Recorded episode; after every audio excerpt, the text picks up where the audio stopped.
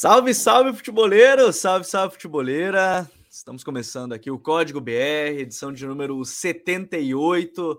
Mais uma edição e hoje a gente vai falar um tema um pouco diferente, né? A gente está acostumado a falar de Campeonato Brasileiro, falar da rodada do Brasileirão, mas essa semana tem Libertadores da América, né? Tá voltando aí o mata-mata da competição e por isso não temos como fugir do tema, falar sobre esse mata-mata, não só da Libertadores, mas também da Sul-Americana. Mercado de transferência aqui no Brasil está abrindo, né? Negociações rolando. Yuri Alberto, Pedrinho. Vi agora há pouco notícia no GE São Paulo tava, sondou até o Claudinho, enfim. É, a situação na Rússia e Ucrânia está abrindo essa possibilidade de alguns clubes brasileiros irem atrás, jogadores que estão no futebol russo, principalmente. A gente vai falar sobre isso, alguns reforços em meio aos jogos da competição, reforços, mas obviamente com em meio a esse calendário, em meio ao Campeonato Brasileiro. Vou passar a tabela aqui dos brasileiros envolvidos, obviamente a gente vai focar nas equipes brasileiras, né? Então a gente vai focar nos jogos que os brasileiros estão envolvidos. São 11 jogos, mesmo assim, né? Então são 11 partidas aí. Temos brasileiros, seja em Libertadores, seja em, em Sul-Americana, já começando amanhã e aí seguindo até na, terça-feira na quinta-feira. Isso vai acompanhar ao longo do Código BR. Então, eu peço que você mande sua mensagem. Se você tem dúvida de algum jogo, tem alguma pergunta, pode mandar para a gente. É, seja de contratação, seja desses jogos envolvendo os brasileiros, você vai poder mandar para a gente. Lembrando, né? Se você está ouvindo ao vivo, obviamente você pode mandar perguntas. Se você está ouvindo depois, né? A minha sugestão é sempre você acompanhar na segunda-feira ao vivo, aí às nove da noite, sempre o Código BR aqui com a gente. Hoje aqui, Rodrigo Coutinho Raí Monteiro. Tudo bem, Coutinho? Seja bem-vindo ao Código.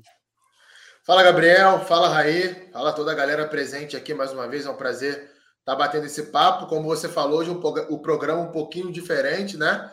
Mas focado nos brasileiros, né, Gabriel? Não deixa de ser, até porque é uma semana muito voltada para isso. Não sei vocês, mas eu me programei para trabalhar mais em jogos de Libertadores e Copa Sul-Americana essa semana. Né? Vi menos jogos do Brasileirão para estudar mais para esses jogos e estou bem ansioso. Acho que vai ser uma semana de jogos muito legais aí. Pois é, eu particularmente também. Tirando o fato da, do anúncio do esporte aí para o Lisca, então tem vídeo no canal nessa terça agora do Lisca, né? Que eu e o Coutinho, inclusive, fizemos um bate-papo com ele muito legal, para quem já quiser se atualizar depois um pouquinho mais do Lisca, é, mas tem análise sobre ele no canal amanhã, apesar de ter esporte Cruzeiro, inclusive, aí por isso eu vou soltar a análise um pouquinho mais cedo, ao meio-dia, para quem tiver acompanhando, estiver interessado. Mas no mais é foco em Libertadores e Sul-Americana mesmo. Raí Monteiro, o homem que tá com frio também, né? Eu acho que o Coutinho é o calor aqui em Porto Alegre tá frio. No São Paulo está frio, não sei como é que tá no Rio, mas São Paulo também tá frio. Aí, Raí, seja bem-vindo. Fala, Gabi. Abraço para você, Coutinho, galera que nos acompanha. Isso aqui não é uma toalha. Eu entrei na live aqui, os caras falaram que eu tinha acabado de sair do banho. É um cobertor, tá 14 graus aqui em São Paulo, muito frio, cara não estou muito habituado a, esse, a essa temperatura, embora não tenha nada contra, mas a gente se protege da forma que dá. Coutinho, você não viu muitos jogos do Campeonato Brasileiro? Tem uma notícia para te dar, você não perdeu muita coisa, não. Eu vi alguns aí, tem ali algumas, alguns pequenos fragmentos de uma coisinha aqui, outra ali, mas nada de, de muito interessante, não. Agora, essa rodada de Copas, né, do meio da semana deve ser bastante interessante. Até porque isso é um tema que com certeza a gente vai colocar aqui dentro das nossas discussões. O, os times, a maioria, né, boa parte dos times pouparam muitos jogadores, né, pensando nessa Exato. disputa de Copas. É, o Galo fez isso, o Palmeiras fez isso. Não sei se pela Copa, mas o São Paulo acabou fazendo isso também, talvez mais pelo que vinha, né, do que o que vem pela frente. É, Flamengo jogou com um time. O Atlético muito... jogou com time reserva, atropelou o Red Bull Bragantino. O, o Atlético Paranaense também jogou com time reserva. O, o, pensando assim muito rapidamente, acho que dos times brasileiros da Libertadores, Flamengo, né, jogou com um time titular, ou, ou, muito próximo daquilo, né, o que tem de melhor hoje. Só a zaga, né, que não, não, é a, não foi a zaga titular. É, Galo reserva, Corinthians reserva. Então, muitos times aí jogaram o Atlético Paranaense reserva, então muitos times que vão jogar Copas aí nesse meio de semana optaram por times reservas no Campeonato Brasileiro. Isso é um, é um ponto interessante também dentro dessas disputas. É, por isso que é melhor falar da Sul-Americana da Libertadores, também porque teve muita gente preservando, e o. E, e, vale lembrar, né? Fernandinho Day hoje lá no Atlético, né? Anúncio do Fernandinho, baita contratação, baita contratação. Vamos falar sobre isso é, também. Né? Então, enfim, tem bastante coisa. O Lucas Basso lembra já aqui, Luizito Soares no River. Pois é, tem mais essa bomba aí que estourou ontem à noite, que é a possibilidade, parece que tá, tá fechado já. Mas enfim, eu quero mostrar para vocês, para quem esqueceu, até porque o sorteio já faz um tempinho? É importante sempre relembrar. Libertadores da América, tá? Vamos mostrar aqui como é que tá o chaveamento da competição. Seguinte, de um lado, né, o meu lado esquerdo, né, da, eu olhando a tela, né, você está vendo, obviamente, aí é, é no seu lado esquerdo também. Atlético Paranaense contra Libertar, Fortaleza Estudiantes de La Plata, Emelec Atlético Mineiro, Seu Portem e Palmeiras. Do outro lado, os confrontos temos Tolima e Flamengo, Corinthians e Boca, reedição do, dos jogos da, da, fase de grupos, Vélez e River, Tajeres e Colón. Né? Temos mais brasileiros de um lado do chaveamento. Na Sul-Americana, deixa eu colocar aqui na tela também, a Sul-Americana tem os seguintes confrontos. De um lado, Deportivo Tátira e o Santos. Você tem Independiente Del Valle contra a equipe do Lanús. Você tem Colo-Colo e Inter. Aí Deportivo Cali e o Melgar, né? Que aí não entram na análise hoje. Nacional e o. Putz, agora me fugiu o escudo. Agora, União. Trago... União. União. Exatamente. Isso. Isso, obrigado, senhores. Obrigado. Olímpia Atlético Goianiense, Universidade Católica do Chile, São Paulo, The Strongest e Ceará. Tudo isso vai ser tema para hoje. Né? São 11 brasileiros envolvidos nesse mata-mata de, de, Copa Sul-Americana, de Copa Libertadores da América. Então, por isso eu quero mandar já de novo um salve para todo mundo que está chegando. Guilherme França aqui já mandando boa noite. O Rafael Martins Santos falou parabéns pelo trabalho. Sempre acompanho. Muito obrigado, eu, Rafael. O Cadu Cabral também mandou um salve, uma boa noite aí, ó. Rodrigo, Raí, Gabriel, todos feras, valeu. E o David Green também mandou aqui, show! Ele tá pelo tema, né, da, da Libertadores Sul-Americana. Ó, anotem na agenda de vocês, enquanto a gente vai falar desses confrontos. Nessa quarta-feira, dia 28, 7h15, tem Emelec e Atlético Mineiro. Aí, às 9h30, outros três jogos envolvendo brasileiros. Na Libertadores tem Atlético Paranaense e Libertar, Corinthians e Bocos, 2 9 h E na Sul-Americana tem Internacional e Colo-Colo. Colo-Colo e Inter, né? Que o jogo é lá no Chile. Vamos começar falando é, da Libertadores, obviamente. E eu separei também prováveis escalações, peguei aqui para pelo menos a gente ter uma noção do que vai acontecer. A gente pode começar falando justamente desse Emelec e Atlético Mineiro, porque o Galo ele vai ter o desfalque do Mariano, né? Ele segue de fora após o falecimento da mãe dele, né? Durante o jogo contra o Flamengo. Depois da partida, até o próprio técnico turco Mohamed uh, cancelou a entrevista coletiva, né? Foi em meio a, a tudo isso que ele, que ele ficou sabendo né? E, e além disso, a gente tem o, os outros desfalques são o Keno, o Zarate, o Jair, todos no DM, e o Dodô, que faz trabalho de recondicionamento físico. O Atlético Mineiro deve ter o Everson, Guga, Nathan Silva, Alonso Arana, Alain, Otávio, Nacho, Ademir, Vargas e Hulk. Começa seu primeiro jogo fora de casa, né, Coutinho? E, e me parece um bom desafio para um Galo que está tentando é, retomar o melhor momento, principalmente quando a gente fala do sistema defensivo, né? Foi um jogo meio complicado contra o Fortaleza, apesar de não estar tá com, é, começando, por exemplo, com o Hulk e tudo mais. Um jogo bem complicado com o Fortaleza, virou no finalzinho e, e segue com alguns problemas na transição defensiva. Então, um bom desafio fora de casa já essa, esse Galo na Libertadores, né, Coutinho? Pois é, principalmente porque o, o, o Emelec vive um péssimo momento, né? Eu lembro que quando definiram lá os times do pote 2, o Emelec e o Cerro Portenho era o sonho né, de qualquer clube brasileiro, porque se sabia que eram os dois times realmente mais frágeis do pote 2. É, e a questão da distância do Galo para o Emelec aumentou ainda mais. Né? Inclusive, amanhã no alto estou escrevendo sobre isso nessa terça-feira, que, que já dá uma olhadinha lá na, na minha coluna Estou citando esses problemas do Emelec, né? Primeiro, perdeu o melhor jogador, né? O João Rojas. Era o melhor jogador, fechou com o Monterrey do México. Não vai jogar. É, tem lesões ali no seu time, né? Tem jogadores que são importantes, são desfalques na defesa. Vai ter que colocar jogadores que não que estão sem ritmo de jogo, né? Deve jogar um zagueiro que só fez um jogo na temporada, o Merria. É, tem problemas políticos no clube.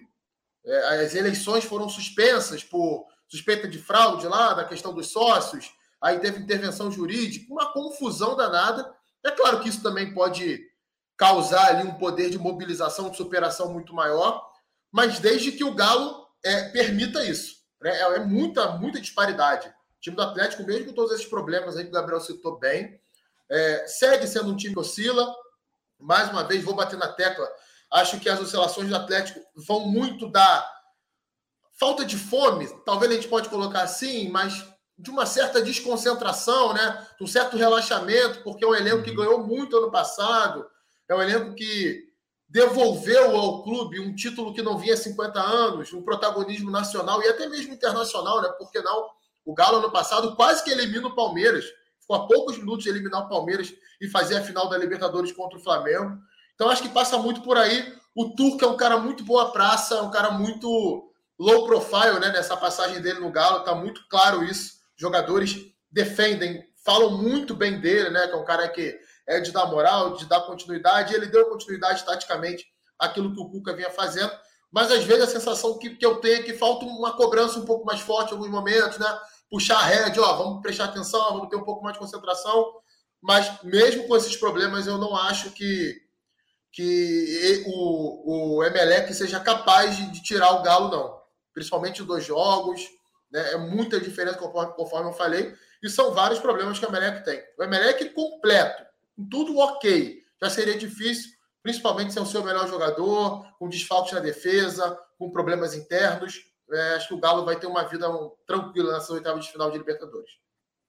É, a gente parte muito até da, do que a gente pôde observar até do próprio Emelec contra o Palmeiras. O Palmeiras está desse lado, inclusive, da chave. Se o Palmeiras passar, podemos ter a reedição aí de Palmeiras e Atlético Mineiro, né, Raí? Que o Emelec, por exemplo, teve dificuldade contra o próprio Palmeiras, que nem era titular na, na, na Libertadores. Então, assim, é, um galo, força máxima, praticamente toda força máxima, né? Tem aí um outro desfalque, é, certamente deve fazer não é que certamente vai fazer frente, mas é que vai ser ainda mais difícil se o América não conseguiu contra o time misto barra reserva do Palmeiras, imagina contra um time titular, né? É, o Coutinho foi, foi muito bem né, nessa contextualização aí do momento do Emelec e as questões aí que o clube passa. É, e tem o aspecto né, também de que de, dessa inatividade grande, né? O time vai jogar, vai começar né, uma segunda parte agora da temporada. Vários times, aliás, da Libertadores, né?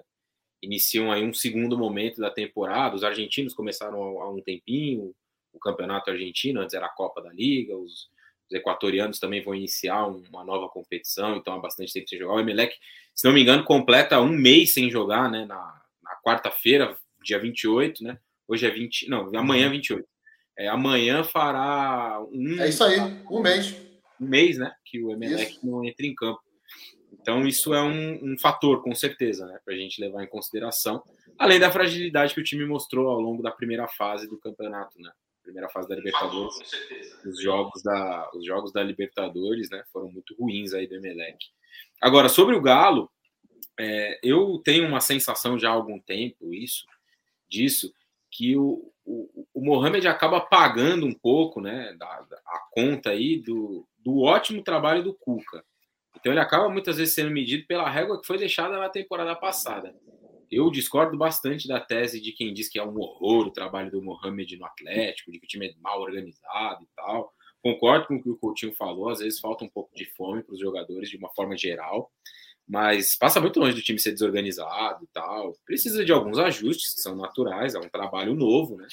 relativamente novo, ele chegou nesse ano, são cinco meses aí de temporada, mas é, para o que ele tem nas mãos, né, que é um ótimo elenco, e o que o Atlético conseguiu até aqui, né, eu considero uma muito boa temporada. O Atlético ganhou dois campeonatos, o Atlético está bem aí na disputa da Copa do Brasil, né, próximo de avançar de fase, né, joga contra o Flamengo, é um jogo complicado.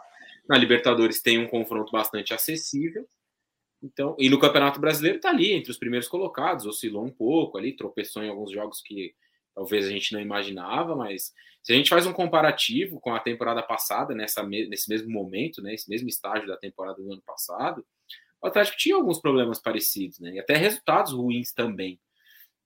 Então, é, acho que passada ali uma pequena crise, talvez, né, de, de, de de comando, não de comando, mas uma pequena crise com, no, com o nome do Mohamed, né?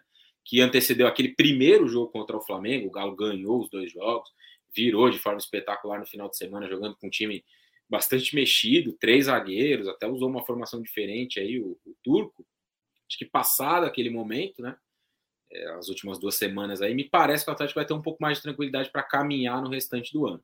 É claro que existe uma pressão grande, o time é o atual campeão brasileiro, atual campeão da Copa do Brasil, cair, né? Na Libertadores agora ou na Copa do Brasil diante do Flamengo pode significar um golpe muito duro.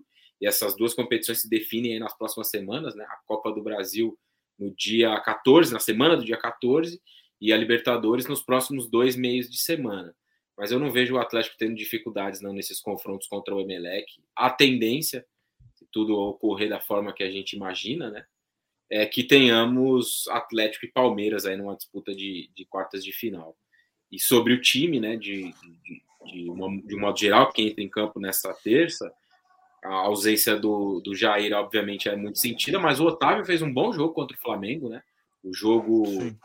na Copa do Brasil, né? Que ele sai jogando, o jogo do Campeonato Brasileiro, ele entrou no decorrer do jogo, da Copa do Brasil ele saiu jogando, achei que fez um bom jogo, é um jogador interessante, chegou, ele chegou em tese para ser o substituto da dupla, né? Cargo esse, ou função essa no elenco, que era do Tietchan na temporada passada. Considero o Otávio um jogador com mais capacidades aí do que o Tietchan. E, e, tem o Ademir também, né? Que sempre que entra ali tem marcado seus golzinhos, tem sido importante, fez gols nos dois jogos contra o Flamengo, que deve ser titular, né? Na vaga do Keno, que tem se machucado muito. Uma pena, né? O Keno nessa temporada. Ele terminou tão bem o ano passado, né? Teve até um recorte ali no fim do Campeonato Brasileiro. Acho que até o Coutinho escreveu sobre isso, se não me engano. Sei. O Keno fez ali uma reta final com muitas participações, né? Em gols, assistências. Isso. O jogo e... contra o Bahia é marcante, né? Que ele, ele faz a virada. Virada contra ele o Bahia é ele. E ele tem se machucado muito nessa temporada, né? Teve lesão muscular, lesão no, no olho, não consegue ter uma sequência de jogos, mas a, as capacidades do elenco estão aí para isso, né? Para suprir ausências importantes, como são hoje as de Jair e, e a do, do Keno. E, é, Gabriel, aí. Importante. Só, só uma coisa até, Coutinho, só porque perguntaram uhum. do, do motivo do, do ficar um mês sem uhum. jogar do Emelec.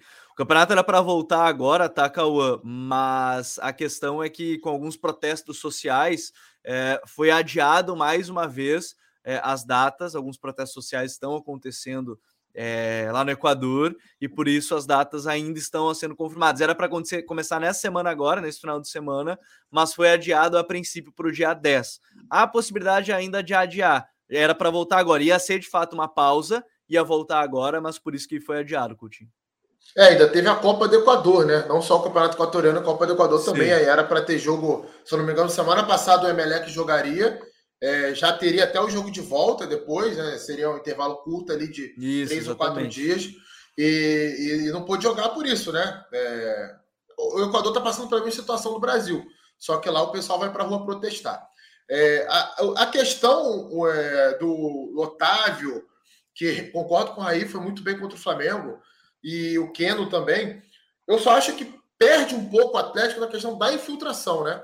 Que o Otávio não é um infiltrador, ele não é o. Ele é um 5, Otávio. Aquele jogador de iniciação de jogada, de pegada na frente da área, circular a bola, inversão.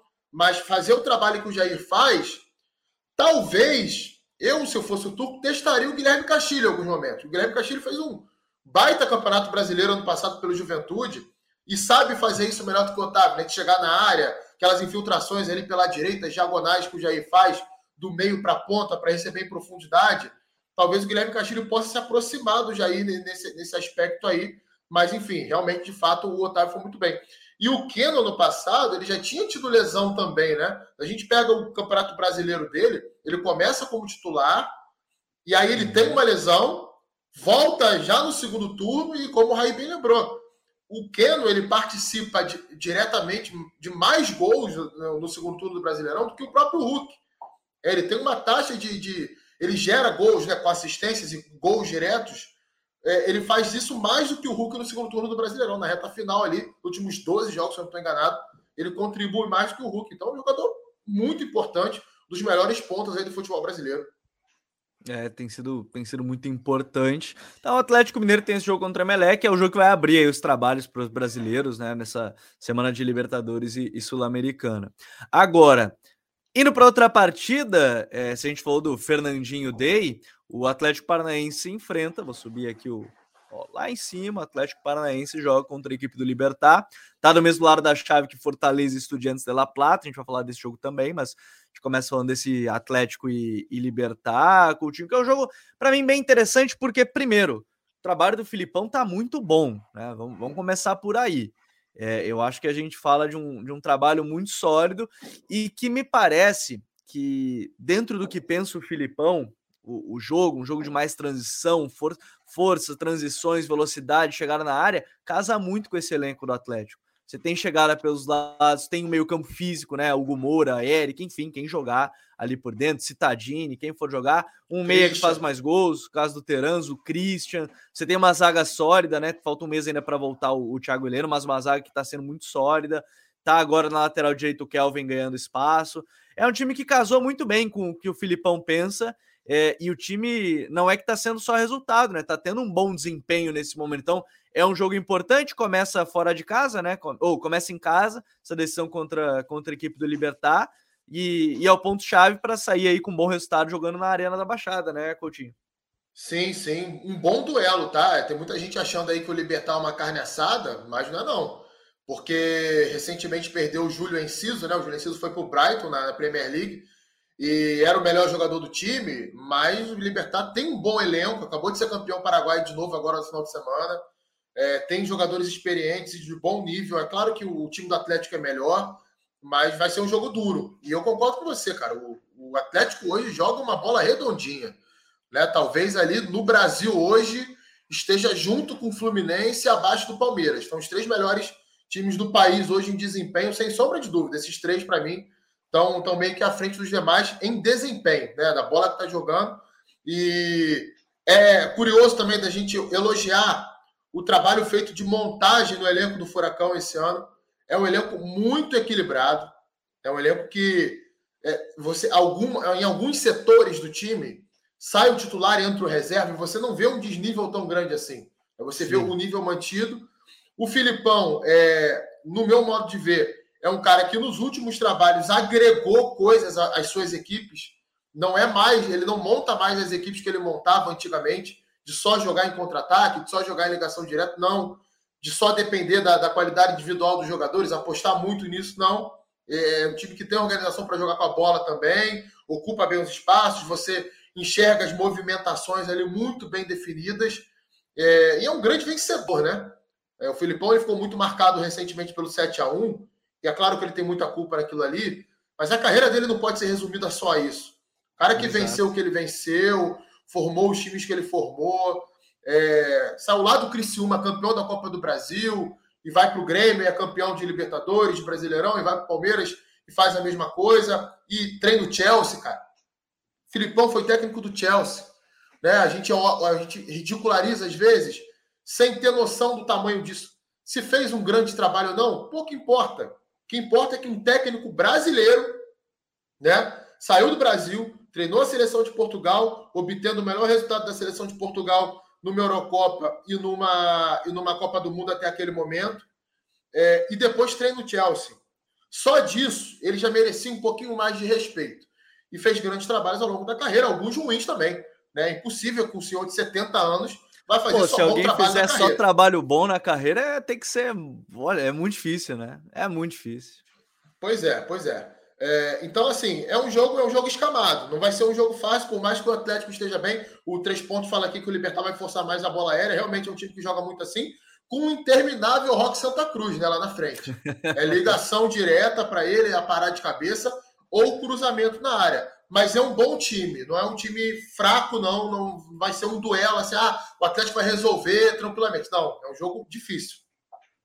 Sabe o que é importante que quem está acompanhando esse, essa live hoje é deixar aquele like para o YouTube entender que a gente quer chegar em mais pessoas. E como hoje o tema é muito mais aberto, é importante, ó, deixa aquele like, né? Compartilha a live com os amigos, é importante demais para a gente seguir crescendo por aqui. Já batemos os 56 mil inscritos aqui no canal. Agora, saindo até um pouquinho do jogo, o, o, Raí, Diz uma coisa, será que agora vão conhecer o, o Fernandinho, Raí? Porque a chegada dele, Obviamente não pode jogar agora, né? Tem a questão da inscrição, é só no meio do ano agora, é, a partir de julho, né? A, a, a abertura da, da janela, então não joga, obviamente, esses confrontos. E aí, obviamente, e aí também não poderá ser inscrito nessa fase das oitavas de final, só a partir da, de uma possível quartas de final.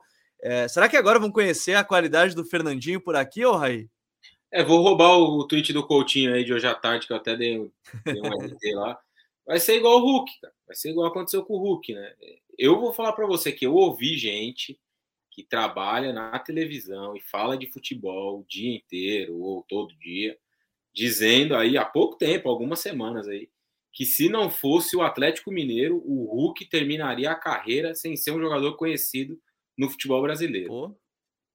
Isso porque esse cara jogou em vários times aí da Europa e ganhou coisas importantes, né? No Porto, jogou muito tempo no Zenit, enfim. Mas sobre o Fernandinho, cara, eu acho que a, além do aspecto de qualidade, né? Porque ele é um jogadoraço, ninguém joga 10 temporadas no Manchester City sendo meia boca ou sendo alguém só que falha em momentos decisivos. Leia assim. Ninguém vira capitão com Guardiola e, e, e, o Pepe fica meio sentido com a cena dele por acaso. Vamos, vamos resumir Pediu assim. Pediu para né? permanecer, né? Porque o contrato dele já tinha vencido na temporada passada e o Guardiola fez questão de renovar mais um ano para que ele jogasse mais uma vez a Premier League. Então, para quem desconfia do tamanho aí do Fernandinho dentro do futebol mundial, dá uma olhada na imagem do, do Manchester City levantando o troféu da última Premier League e ver quem foi que levantou a taça. Então, além da qualidade dele enquanto jogador, que é um jogadoraço, é, ele traz uma mentalidade vencedora, né? A experiência de um cara que participou de um projeto é, de, de, de um projeto muito grande de desenvolvimento, de, de clube, de ideia, de jogadores e de vitórias também, né? O City do Fernandinho, com o Fernandinho, ganhou muita coisa nos últimos anos, e isso é um, um fator muito importante. Eu falei, estou muito tranquilo e à vontade para falar sobre isso, porque escrevi várias vezes no Twitter sobre a qualidade do elenco do Atlético Paranaense, que tinha se reforçado muito bem. E aí você pega o, os caras que são bobos, né? Porque o que mais tem na internet é gente boba hoje. Para usar uma palavra tranquila aqui. Não, mas contratou Vitor Bueno, né? Estou me referindo à maioria dos São Paulinos. É, não, contratou o Vitor Bueno, contratou Pablo. Como foi que fez um mercado bom? Tá, beleza, ele contratou esses caras. Mas ele contratou Canóbio, contratou Coelho, contratou trouxe Hugo Moura, Matheus Fernandes, é, agora trouxe o Fernandinho, além de vários jogadores que foram mantidos né, na temporada passada, a defesa toda da temporada passada. O Bento, um goleiro revelado nas categorias de base do Atlético Paranaense, que eu acho bastante interessante, né? Já tinha feito bons jogos aí antes de ganhar a oportunidade aí. de titular de vez. Fala aí, Coutinho. O Matheus Felipe, zagueiro, que nem é, daqui a pouco citado, ótimo zagueiro, ótimo zagueiro, fez um belo, uma bela Série B pelo CSA ano passado. E você citou, desculpa te cortar, o Pablo tá jogando muita bola no Atlético Paranaense. Tá jogando muita bola. Não, e a lembrança agora até do Mauro Lucas no chat, o, o próprio Vitor Bueno que não estava tão bem, o jogo contra o Bragantino se valeu já, né? Eu ia falar exatamente isso. Eu assisti o jogo do Atlético Paranaense no sábado contra o Bragantino, os, os 4 a 2 né? Passeio no primeiro tempo. E o, o Vitor Bueno, cara, dividindo bola, pressionando, jogo 3 a 0 no primeiro tempo. E os caras pressionando no meio-campo alucinadamente para recuperar e acelerar e contra-atacar. Então, ainda na seara aí dos caras que chegaram, Vitor Roque, que é um cara que parece ter um futuro brilhante aí pela Fenômeno. frente. É, o, o, o Rômulo, né, que pertence ao time, veio para o time sub-20, mas foi uma contratação, se não me falha a memória. Se eu estiver falando alguma bobagem, alguém pode até me corrigir aí no chat. O Matheus Felipe, que o Coutinho citou, também é um jogador que chegou para jogar no time de, de base ali, né? No time sub-20, sub-23 do Atlético e rapidamente começou a ganhar oportunidades. E é um time muito bem treinado pelo Felipão, um time muito agressivo no ataque, jogadores de velocidade, trocas de posição. Você tem o Coelho, tem o, o Pedro Rocha, né? Que até tem jogado menos aí no Campeonato Brasileiro, porque não se sabe o que vai ser aí do futuro dele em relação à negociação, né? Ele tem o. Acho que ele tem um contrato de mais pouco tempo de empréstimo do Spartak e tem um valor meio alto de, de multa. Não sei se o, se o Atlético vai querer pagar isso. E você tem vários caras jovens ali, né? O Eric, Christian, que são muito bons jogadores, já estão já há bastante tempo no time, já na temporada passada, né? Foram é, peças importantes. O Terans, que é uma manutenção também do último ano, e foi uma excelente captação no futebol uruguaio, como foi o Canóbio também, né? Ambos vindos do, do Penharol. O Penharol do ano passado deu gente aí para muito time, né? É, o Penharol do ano passado tinha o Terans, tinha o Canóbio, tinha o Piquerez, que foi para o Palmeiras, É, deixa eu ver quem mais aqui. O Agostinho Álvares Martins, que é um excelente atacante, vai jogar no Sassuolo nessa temporada, foi contratado para o futebol italiano. Então o, o, o, Atlético fez muito bem né, nessas contratações. E é um time que tem um elenco com muitas. O, o Mauro lembra aqui o Giovanni Gonçalves, acho que foi para MLS, né? Muito bom jogador também. Pode jogar como um ponta direito, jogou como lateral direito algumas partidas. Então é um time muito bom do Penharol, que chegou na semifinal da Copa Sul-Americana e foi campeão uruguaio, eliminado inclusive pelo Atlético. E é um time com do Atlético, né? É um time com jogadores, né? Mais de um jogador ali por posição. Então é difícil você tirar ali ou precisar poupar, rodar o elenco e perder muita qualidade. O Coutinho já falou muito bem do Hugo Moura, que tem jogado muito bem, é um jogador que poderia estar sendo útil no Flamengo hoje, por exemplo. É, e o Flamengo deixou passar. Tem Christian Eric, Fernandinho agora chega. Você tem quatro ótimas opções para o meio-campo, para a dupla de volantes. No ataque, todos esses que eu citei: Coelho, Terans, é, Pedro Rocha, Canóbio, Vitinho, que voltou, Vitor Roque, o Rômulo, Pablo tem feito muitos gols. Então é um elenco forte do Atlético Paranaense e que não dá muitos sinais de desgaste. Pelo menos nos jogos que eu vejo, é, eu não, não, vejo muitos sinais de desgaste no Atlético. Vai conseguindo caminhar aí nas três frentes de uma forma bastante positiva. É, entre os possíveis né, confrontos, aí, o Atlético passou em segundo, ele poderia ter jogos mais enroscados nessa próxima fase. Né? Ele poderia ter um confronto brasileiro, ele poderia pegar o Estudiantes, por exemplo, que é um time forte, um River. É, acabou pegando dentro das possibilidades um confronto até um confronto e uma chave até acessível para caminhar, quem sabe, até uma semifinal, né? Pode ter um Fortaleza. É verdade. Na próxima Isso fase. é um ponto importante mesmo, né? O chaveamento, eu, eu sempre digo assim, às vezes a gente ouve a pessoa, não, eu quero pegar os mais fortes e tal. Cara, na realidade, se parar a pensar, o time, quanto menos time forte ele pegar para poder chegar num título, sendo bem sincero, é isso logo, que o time pensa. pegar os mais fracos e chegar logo na final. Pois é. Querem, querem um grande exemplo? Querem um grande exemplo? O Flamengo do ano passado. O Flamengo pegou Defesa e Justiça nas oitavas de final, que era um time até melhor que o Olímpia, que o Flamengo pegou nas quartas de final, que era um time bem limitado, e o Barcelona de Guayaquil na semifinal. Foram três é. confrontos ali de times tecnicamente que, com todo respeito, teriam dificuldade de se manter na primeira página de tabela do Campeonato Brasileiro. Ficariam do décimo lugar para baixo, tecnicamente falando. Tinham lá sua organização, é, treinadores fazendo bons trabalhos, mas a realidade é essa.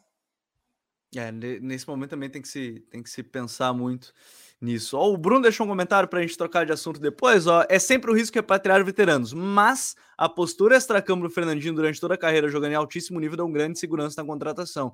Acho que esse é um ponto importante. Acho que esse é um ponto que a gente pode levar em consideração no próprio Hulk agora. Né? Ele sempre mostrou ser um cara que se cuidava muito e segue se cuidando muito. Jogadores que, que estão muito preocupados com essa questão. É... Que, rapidamente, só sobre o Fernandinho, só para fechar. É, é, o perfil do jogador também, né? Não é aquele cara que você olha e. Pô, esse cara vai vir para cá para enganar, vai ganhar muita grana e vai para noite e tal, não vai jogar direito, vai dar migué. Não é o perfil esse do Fernandinho, né? Claro que toda vez que você repatria um jogador veterano, é um risco que se corre, é natural que sim. Mas eu acho que o histórico do Fernandinho é, fala muito a favor dele nessa, nessa contratação.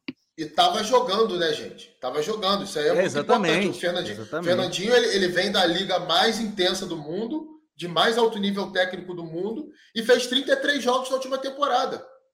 Acho que metade deles como titular. Foi titular em jogos Sim. importantes, em clássicos do campeonato inglês. Então, é uma grande contratação. É, tá jogando. Acho que esse é o ponto também.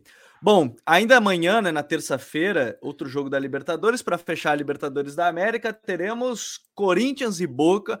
Corinthians mais ou menos desfalcado, tá? É, tem algumas baixas aí, até é difícil a gente montar um time, porque o Corinthians não tá, não tá divulgando a lista de, de relacionados, né? Uma máxima lá do, do, do Vitor Pereira. Acho que no futebol português é assim, os times não não, não costumam divulgar a sua lista de relacionados, não que eu particularmente acho que isso vai mudar muita coisa para o time que está. Mas faz é, pouco tempo com... que ele começou a fazer isso. É, faz tava... pouco tempo. Eu lembro que eu vi a entrevista do, do Duílio com o André Hernan falando sobre, né, que foi um pedido dele e tudo mais, mas foi de agora. É... o time do Corinthians que deve ir a campo, tá? Tem a dúvida da questão do, do Duqueiroz, né? Se ele vai estar tá apto para jogar, como não tem a lista de relacionados, a gente não sabe, mas tendência de Cássio, Fagner, João Vitor, Raul Gustavo, Lucas Piton ou Fábio Santos, aí o Rony ou o Duqueiroz, Renato Augusto ou Xavier, Juliano, Mantuan, William e Roger Guedes. Provável time da, da equipe do Corinthians. É, é um jogo que dá para levar em consideração a partida que foi lá na própria bomboneira da fase de grupos, Raí. Depois quero também trazer o Coutinho para o papo para a gente falar. Tem, tem, até o Yuri Alberto agora sendo possibilidade de reforço para a equipe do Corinthians, mas na Libertadores em si, a gente pode pegar como parâmetro, será esse, esse jogo da, da bomboneira da fase de grupos? Eu acho que dá pelo trabalho geral do Batalha no Boca, que é muito fraco para mim, embora tenha sido campeão aí da Copa da Liga Argentina, não se sabe como até hoje, né? O Boca foi avançando ali aos trancos e barrancos. Contou com uma eliminação também do, do River muito cedo, né? Eles poderiam fazer uma final, o River cai para o Tigre, o Tigre chega na final e toma 3 a 0 do Boca. É, na semifinal, eu, eu, vi esse jogo, Boca e Racing, né? O Racing amassou o Boca o jogo inteiro e perdeu nos pênaltis, mas o Boca foi campeão. Eu não vou aqui tirar os méritos também. Mas no, de uma forma geral, na primeira fase, né, os dois jogos contra o Corinthians me, me deram muito essa sensação de um time muito desorganizado do Boca, não sabe o que fazer com a bola, né? se posiciona mal no campo de ataque muitas vezes. E tem bons jogadores o Boca, né? O, o Benedetto é um atacante que não precisa de muitas oportunidades para fazer um gol. É, o Paul Fernandes e o Varela são dois jogadores jovens que demonstram qualidades no meio-campo do Boca. Vai ter o retorno do Vidia, né? O Sebastião Vidia vai poder jogar. Esse jogo ele não, não jogou nenhuma partida, né? Na primeira fase, por, por, conta daquela da briga lá do jogo contra o Atlético na Libertadores passada. Vai ser um retorno para esse jogo. Você tem o, o, o, Oscar Romero, né? O Toto Salvio, enfim, vários jogadores, alguns experientes, outros mais jovens. Na zaga tem o Rojo, um jogador que jogou muito tempo no futebol inglês, por exemplo, no Manchester United, tem uma experiência né, de seleção argentina, o Advíncula, um lateral também de, de seleção é, peruana, enfim. É um time, do ponto de vista de peças, né, que não é fraco, não. O Boca é bom do ponto de vista de peças, jogadores. Agora, a questão é o trabalho, né? O trabalho do Batalha é muito fraco. E é isso que eu acho que equilibra um pouco mais o confronto no cenário desse Corinthians tão desfalcado. O Corinthians tem aí é, muitas dificuldades, principalmente para montar o seu meio-campo, né? Nesses dois jogos contra o Boca, nesse primeiro jogo, melhor dizendo, contra o Boca, porque ele encaixou muito bem aquele trio, é, aquela dupla, vai, Maicon e Duqueiroz. Aí o Maicon se machucou, uhum. teve uma pequena queda de rendimento um pouco antes de se machucar e já está fora do time há bastante tempo. E o Duqueiroz saiu é, lesionado aí do jogo contra o Santos, né? Eu tenho um palpite, apenas um palpite, que o Duqueiroz vai para o jogo amanhã, vai jogar. É, o Cantilho ensaia, ensaia uma recuperação, né? Até desarmando mais, brigando mais, né? Sem a bola, uma queixa que muita gente faz, e eu acho que não sem razão, porque de fato o Cantilho era um jogador muito. Faltava um pouco mais ali de entrega dele no trabalho sem a bola, né? E no jogo contra o Santos ele desarmou várias vezes, ajudou o time e por isso que tinha o debate até dele não ser 5, né? Dele ser 5, ele ser 8, o grande debate, né? É, e, e, muitas vezes, né, nesses últimos dois jogos, ele, tinha, ele principalmente o jogo contra o Santos da Copa do Brasil, né, ele foi muito bem nesse sentido, desarmando, girando bola de um lado para o outro. O Corinthians explora muito essas jogadas, né? A bola invertida para pegar a defesa ali num, num dois contra dois, até num dois contra um, várias vezes contra o Santos isso aconteceu. Então, com Fagner e Mantuan, ou com William e o, e o Piton, o Corinthians construiu dois gols assim. É, isso vai ser um, um, um, um fator amanhã para o jogo, né? Porque você não tem o, o Maicon, que é um cara que dá ritmo, você não tem o Cantilho, que é esse jogador capaz de, de ligar setores, né? E aí o Corinthians vai ter que ir para um meio-campo um pouco diferente. Muito provavelmente o Rony vai ser titular ao lado aí do, do Queiroz, que eu acredito que jogue. O Rony é um jogador que tem tido muitas dificuldades nos últimos jogos. Ele é muito jovem ainda, né? Mas ele entra numa pilha muito negativa, né? Contra o Atlético Paranaense, ele entrou em cinco minutos e ele foi expulso. No jogo do sábado contra o Santos, ele saiu jogando com dois minutos de jogo, ele tomou um cartão amarelo. E esse jogo. Quem gosta de aposta, a gente com a OneXBet, nosso caso de aposta, pode botar. Cartão para o Rony aí no jogo é, o é isso aí. titular amanhã, pode colocar um cartão para ele que ele vai tomar com certeza. Ele é um jogador que entra numa pilha muito negativa às vezes dentro dos jogos, né? E isso é muito ruim para ele. E o Renato Augusto está fazendo uma temporada muito ruim. Né? É muito ruim a temporada do Renato Augusto. O Renato Augusto é um excepcional jogador, mas ele tem jogado muito mal. Acho que ele tem convivido com algumas lesões também, dores, dor no pé, tornozelo. Ele tem tido algumas dificuldades, o Renato Augusto. E, isso, obviamente, que atrapalha no rendimento dele. No ataque, muito provavelmente, o Corinthians vai ter o, o trio aí que vem jogando, né? Mantuan, que para mim é um dos três jogadores mais consistentes do Corinthians na temporada. Acho uma pena ele, ele acaba é, ter, sendo negociado com o Zenit, né? Do ponto de vista de, de possibilidades do elenco, né? Para o Vitor Pereira é muito ruim essa saída do Mantuan, porque ele é um cara que joga em varas. Ele joga no ataque, ele joga de ala, ele já jogou como lateral direito, ele já jogou como centroavante. Então é negativo, mas é uma escolha que o clube está fazendo. E, e, Roger Guedes e William, né? O William fez um bom jogo também contra o Santos, e o Roger Guedes eu acho que tem competido mais. Acho que ele entendeu os recados aí dados pelo, pelo Vitor Pereira, tem se entregado mais, tem competido mais sem a bola, tem se mexido bastante. Eu acho que, do ponto de vista de ajustes, né, o Corinthians é um time mais bem arrumado, mas os desfalques podem pesar muito nesse confronto contra o Boca, principalmente na ida jogando em casa.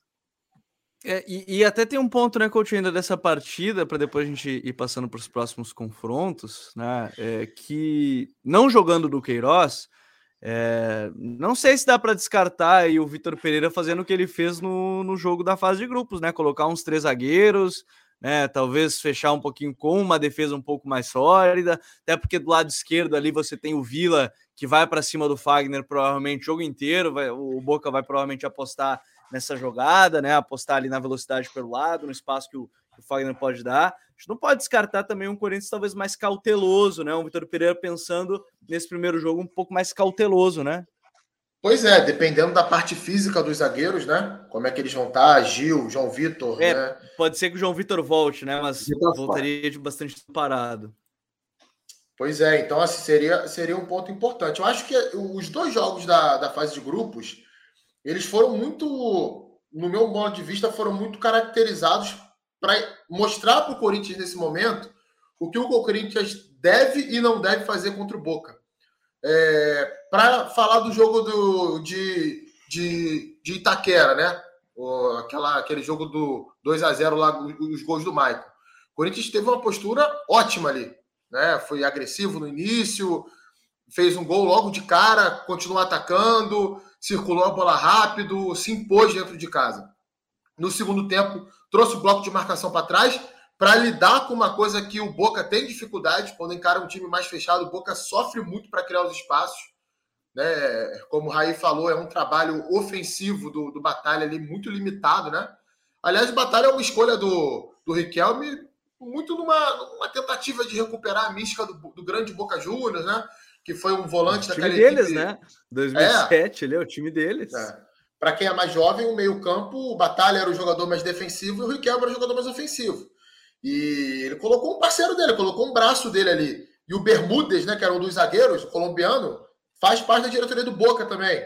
Então é meio que uma tentativa a todo momento de recuperar aquela mística, aquele time lá comandado pelo Carlos Bianchi, mas dentro de campo não tem nada a ver, né? Totalmente diferente é um Boca que é grande pela camisa, pela mística do estádio, mas que não consegue colocar em prática um futebol condizente com o nível do seu elenco, que é bom. O, o, o elenco do Boca Juniors, se a gente for comparar jogador por jogador, se bobear é melhor até que do Corinthians, né? em, diversos setores aí. Mesmo com a saída do Salve agora, né? O Salve está saindo, está indo para o Pumas do México. Mas tem lá o Zebalhos, que é um, um ponta muito bom, né? Um, um jovem, muito bom jogador. É, então, assim, é, o jogo de ida é o jogo que o Corinthians fez na, na Neoquímica Arena. O jogo de volta não é o jogo que o Corinthians fez lá na, na, na, na Bomboneira. O Corinthians até começa muito bem esse jogo da Bomboneira, faz 1 a 0 marcando forte no campo de ataque, retendo a bola, né? Porque o Júnior estava no elenco, então segurava a bola ali, muita ligação direta para ele reter a bola, o time rodando a bola no campo de ataque. Mas depois começou a recuar, recuar, recuar, recuar, recuar. É claro que tem o mérito do Boca Juniors também de se impor, mas acho que faltou naquele jogo o Corinthians querer um pouquinho mais ser protagonista. O bicho não é tão feio como pintam, não. Eu acho que o Boca é um time muito acessível para o Corinthians eliminar e chegar nas quartas de final da, da, da, Libertadores. É, se passar, pode pegar aí Flamengo ou Tolima, que será tema também aqui no, no episódio. Agora, ainda na terça-feira, a gente troca rapidinho a tela, vai para a Copa Sul-Americana, porque tem Colo-Colo internacional. Deixa eu colocar aqui na tela. Vamos lá. O Inter que está desse lado da chave um pouquinho mais embaixo, aqui no canto, pode enfrentar o Deportivo Cali ou o Melgar passando de fase. E, e dentro disso, o, o Coutinho ainda pegando esse Inter e Colo-Colo, acho que é legal de falar até, tem análise no canal, saiu ontem, né, no domingo, hoje é segunda-feira, né, saiu no domingo, que a gente falou um pouco mais do trabalho do Mano, é outro que pegou um trabalho no meio do caminho, né, em meio ao caos ali do, do Inter, que estava com atuações bem ruins, e aos poucos foi ajustando, não é por acaso tem só uma, uma derrota, né, e foi a derrota contra o Botafogo num jogo bem, bem atípico assim em termos de resultado, de como foi a partida. Teve um 2 a 0 tomou a virar no último lance, com o Botafogo com um a menos e tudo mais. Mas é um Inter que, enfim, é, também é um jogo que me parece bem acessível e numa competição que dá para buscar. Se a gente faz a Sul-Americana, os brasileiros são os mais favoritos da competição. é um jogo que dá para buscar, apesar dos desfalques. Né? O Inter já vai, não vai ter o busto sobre uma lesão muscular o Tyson Wesley Moraes, assim como o Wanderson. E o Tyson ficou de última hora, ficou com sintomas gripais, ficar de fora. O Alan Patrick está de volta, então o Inter deve ter Daniel, Mercado ou Heitor na lateral direita, Moledo e Vitão com René, Gabriel, Edenilson, Depena, Alan Patrick, Pedro Henrique e Alemão, ou David, né? O provável time do Inter para o confronto contra a equipe do Colo-Colo, mas me parece um confronto bem acessível para o Inter, o, o Coutinho. É, principalmente pela fase do Inter, né? O Inter vem jogando bem, vem, vem, vem crescendo, vem melhorando, vem sendo um time muito competitivo, dentro daquele estilo do Mano, né? É, que você não, não vê ali tanta elaboração assim ofensiva, mas não é um time desorganizado ofensivamente, um time que sabe exatamente o que fazer com a bola e muito mais sólido na defesa, né? Uma equipe que ataca de forma segura, sem se expor tanto ao contra-ataque adversário, sabe jogar esse tipo de jogo, né? O time do Inter, a gente vê o desenvolvimento do time e consegue enxergar perfeitamente o Inter se comportando bem fora de casa contra o Colo-Colo, o Inter não se expondo tanto dentro de casa contra o Colo-Colo, que tem um bom time, foi eliminado na primeira fase da Libertadores, mas quem acompanhou o time do Colo-Colo sabe que teve boas apresentações. Inclusive no jogo em que foi eliminado pelo, pelo Fortaleza, mesmo com um a menos em campo, quase o jogo inteiro, chegou bem perto de tirar o Fortaleza, né? Quase que empata Sim. aquele jogo ali. Foi um sufoco que o Fortaleza passou lá em Santiago. Um clube grande, é, não tenho visto recentemente o Colo-Colo jogar, então talvez possa ter caído de produção, mas naquele momento ali da temporada era um time difícil de ser batido. Não era um time fácil, não. Mas o Inter é melhor, vive uma fase boa. Acho até que dos confrontos aí dos brasileiros foi o pior clube possível para você enfrentar. É, eu acho que o Colo-Colo é melhor do que todos esses outros times aí que os brasileiros Sim. vão enfrentar nessa fase de oitavas de final. É, e, e, até dentro dessa pergunta, até o Jordano Lima está perguntando se PH e Wanderson juntos funciona do estilo do Mano. Ele já deu uma entrevista coletiva do jogo agora contra o Coxa, que vai ser muito difícil. Ele prefere ter um, um cara, por um lado, sendo mais armador, mais meia, e o outro sendo mais agudo, né? Ele fez isso com é, Edenilson e, e Wanderson, que são as principais duplas. Em outros momentos até foi o Dourado, esse cara mais, mais aberto e tudo mais, e aí fase defensiva, descansava o Wanderson. Com o Pedro Henrique, ele botou o Depena aberto pelo lado, um cara mais armador, e o Pedro Henrique mais aberto pela direita. Então, acho difícil, tá, Jordano? Acho difícil, pelo que ele falou, inclusive, da, da, na entrevista coletiva. Agora, depois a gente fala sobre o São Paulo em si. O Pedro Vitor mandou até a pergunta aí que a gente pode entrar aqui nesse ponto. Se o Inter tem time para ganhar essa Sul-Americana, olhando aqui o chaveamento, ó, Inter e Colo-Colo, passando é Deportivo Cali ou Melgar, e aí depois, pode, numa possível semifinal, é Santos, Táchira, Del Valle ou Lanús. E aí numa final tem outro, o outro lado inteiro. De qualquer forma, é um time que poderia chegar no eventual final, conquistar, algo assim da, da Sul. Pergunta Pedro que deu pra gente, o Raí. Eu acho que chance de conquistar tem, tem time para isso, né? Mas vai depender muito de como vai encarar. A Sul-Americana, para muitos desses times, né, não é o grande objetivo aí da temporada.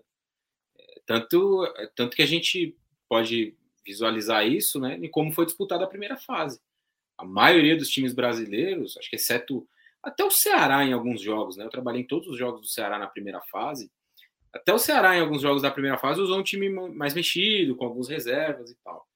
São Paulo fez isso em todos os seus jogos. Chegou a, chegou a jogar uma das partidas, a última, se não me engano, com um time com 10 jogadores revelados nas categorias de base de Cotia. É, então, é preciso ver como esses times vão encarar né, essa disputa. O Inter, acho que entre os brasileiros tem um dos confrontos mais enroscados aí, né? O Santos tem um jogo bastante acessível. O Ceará vem muito mal desde a chegada do Marquinhos Santos, mas tem um confronto acessível. O São Paulo tem um jogo difícil ali e tal, né? O, esses, esses confrontos aí contra os times chilenos sempre são meio enroscados, né? Jogar no Chile nunca é fácil. E vídeo o Flamengo teve dificuldade, né, contra essa Universidade de Chile jogando lá, lá no Chile. Foi um jogo difícil. Então, eu acho que vai depender de como o Inter vai encarar. É, mas o, o, trabalho do Mano tem sido muito bom, né? Nesse sentido, de fato, ele tem conseguido extrair o melhor aí desse time. Acho que a chegada, né, do a chegada de dois jogadores, Alan Patrick e o Wanderson, elevaram também o patamar, as possibilidades do Inter nessa temporada. E algumas surpresas aí, né? É, jogadores que pelo menos eu particularmente não conhecia. O alemão, né? O, é, Pedro Henrique, que foi um jogador que fez a jogada do primeiro gol no jogo da sexta-feira, se não me engano driblando ali pelo lado, um ponta bem interessante. É, o lateral esquerdo também, que era um garoto, das, não me lembro o nome dele agora, mas era um garoto da. Lara. É um garoto também, né? Das categorias de base do Inter. Sim. Então, é, é, interessante nesse sentido, né? Que o time tem conseguido ter bons rendimentos aí, tem tido bons desempenhos nos jogos, tem sido sólido, consistente. Perdeu só uma vez, como você citou naquele jogo maluco. Então, para o Inter, a possibilidade de título, de título existe sim. Esse primeiro jogo tende a ser difícil. O, o, os chilenos, né, no caso aí do Colo-Colo, que enfrenta o, o Inter, e a Universidade de Chile, que enfrenta a Universidade Católica, que enfrenta o São Paulo, também estão um mês sem jogar, né?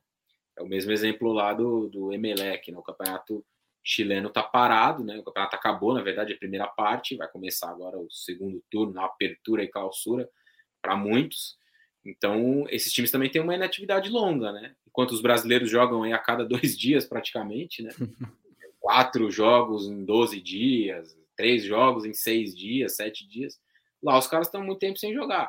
Eu acho que dá para você visualizar essa questão copo meio cheio e copo meio vazio. O, o, copo meio cheio é o fato de que os caras estão mais descansados. O copo meio vazio é de que eles estão sem ritmo de jogo. Vai depender muito do que esses times vão conseguir entregar dentro dos jogos. Mas os brasileiros são favoritos para ganhar a Sul-Americana, para chegar na final, e o Inter é um deles. Né? Entre esses que pois estão é. vivos, é um dos mais consistentes. Tem, tem essa possibilidade. Depois a gente fala até do, do São Paulo, porque esses são jogos da terça-feira. Né? Na quarta-feira, a gente volta para a Libertadores. Era, na quarta-feira tem dois jogos às 7h15, um de Libertadores e um de Sul-Americana. Na, na quarta-feira do dia 29, tem Cerro Portenho e Palmeiras. Vou colocar aqui na tela, vamos voltar né, para a gente falar para. Volta para a Libertadores da América, vai para o lado do Palmeiras ali no canto enfrenta a equipe do Cerro Portenho, o, o, o Coutinho. O Palmeiras é o time, não sei se é, se você considera, acho que você falava já está entre os três, mas eu quero saber de maneira geral, assim, é o time que melhor está jogando, ou pelo menos é o mais consistente, né, aqui no, no país agora, e vai com força máxima. Tem o detalhe mais importante disso tudo, eu estava pegando aqui as prováveis escalações, quando a gente fala dessa análise de Cerro e Palmeiras, e para quem está chegando, pode deixar o like para a gente chegar em mais pessoas. Inclusive, vamos tentar falar aí de todos esses confrontos que envolvem os brasileiros, para a gente não ir se estendendo também, mas vamos tentar falar de todos bem. É, o Everton, Marcos Rocha, Gustavo Gomes, Murilo e Piquerez, Danilo, Zé Rafael Scarpa, Dudu, Gabriel Verão ou Veiga e o Rony. O Veiga tá voltando agora de lesão, voltou contra o Havaí no segundo tempo volta aos poucos agora. Só o Jailson tá no DM com uma cirurgia no joelho, tá fora da temporada, se não me engano, ou praticamente fora da temporada do Jailson.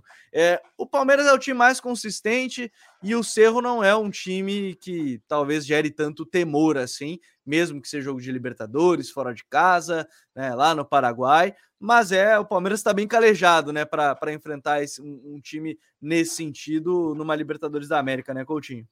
Ah, com certeza, né? Aí segue muito aquilo que eu falei lá do, do Galo contra o Emelec, né? Ao lado de, desse confronto, talvez esse, esse mais. Com certeza o Palmeiras é um confronto mais desigual nas oitavas de final. É, o Cerro é um time pior que o, que o Libertar, que vai enfrentar o, o Atlético Paranaense. O técnico do Cerro é o Arce, né? Que foi lateral do Palmeiras, Isso. do Grêmio. E é um elenco mais envelhecido, assim, que até alguns jovens jogadores, mas que ainda não conseguiram ter ali um grande destaque. O Morales, o centroavante, que é um bom centroavante, inclusive algumas convocações já para a seleção paraguaia, está de fora, está lesionado. Tem alguns desfalques importantes na zaga também. Se não me engano, são três zagueiros machucados que o Senhor Portenho tem. para enfrentar o Palmeiras. Tem até um bom sistema defensivo, mas falha muito na bola parada aérea. Inclusive, no meu canal no YouTube, na quarta-feira, estou subindo um vídeo de manhã falando sobre isso, né, explicando os problemas de bola aérea parada do time do Cerro Portenho. E a gente sabe muito bem que esse é um ponto forte do time do Palmeiras, né? Tem muitos caras ali que vão bem nesse tipo de lance. Gustavo Gomes, Murilo, Pô, Gustavo Piqueires. Gomes resolveu ser artilheiro nas últimas semanas, por exemplo. Pois é, ele fez mais gol aí que, que centroavante do Campeonato Brasileiro, né? Vários centroavantes do Campeonato Brasileiro. E Palmeiras tem muita chance de fazer um gol de bola parada aérea, né? Claro, quando a gente fala assim, a gente costuma secar. Mas a combinação é muito explosiva. É um time que se protege mal nesse aspecto e um outro que é muito bom nesse ponto. E tem o Gustavo Scarpa, né? O cara é uma aula batendo na bola, escanteio, falta lateral. Então, acho que o Palmeiras também tem tudo aí para encaminhar já uma vitória tranquila nesse primeiro duelo e talvez até preservar alguns jogadores do segundo jogo, né? Para esse calendário maluco que a gente tem pela frente aí. O Cauã Lemos botou que Deus tenha piedade do Cerro, porque o Rafael Navarro não terá. Mandou risadas. Foi Navarro, um dos artilheiros da Libertadores, aproveitou bem as oportunidades na Libertadores, né? Fez seus gols e, e, e, aproveitou. Pode ser que, que apareça de, de, certa forma no segundo tempo, por exemplo. E o Bruno mandou assim: ó, geralmente nesse caso de inatividade prevalece o copo meio vazio da falta de ritmo de jogo. É verdade. Eu lembro de. Acho que foi a Libertadores que o Grêmio ganhou, 2017, que teve um fato mais inusitado, que é, também era nessa pegada de os times jogavam, os, os outros times voltavam de férias, não era nem período parado, era férias mesmo. Eu lembro que o Grêmio pegou o Poxa, me fugir qual foi o time que o Grêmio pegou nas oitavas agora. Godoy, Godoy Cruz. É, o Godoy Cruz. Godoy não jogava um, dois meses que estavam de férias, tinham feito um jogo de, de, torneio de verão da vida e tal, e enfim, é, isso é um ponto bem relevante se considerar em termos de calendário e como mudou. Mudava muito para o brasileiro quando era só meio ano, porque os times da América do Sul, os outros conseguiam montar times só para aquele período, faziam confrontos bem fortes quando os brasileiros estavam em estadual, não estavam ainda no, no pique e agora mudou muito nesse, nesse período assim agora que é que é calendário cheio, mas também fecha com o Coutinho aí, acho que o Palmeiras é, deve fazer um enfrentamento interessante, mas é, e o gol de bola parada vale ficar de olho de novo, né? Quem tá com a OneXBet, né, que é como a gente aqui no Futre, ó, aproveita aí, aposta em um dos zagueiros para fazer gol, o Murilo, o Gustavo Gomes, ou algum gol de bola parada aí, algum jogador que você sabe que tá sempre nessa bola parada, o Danilo, e aí você pode colocar lá, apostar que um deles vai fazer gol. O, o Raí, a gente tem Sul-Americana, e na Sul-Americana, você acompanhou mais de perto ainda a equipe do Vozão, você falava, já deu uma palhinha, né? De que, e é verdade, o Ceará não tá tão bem.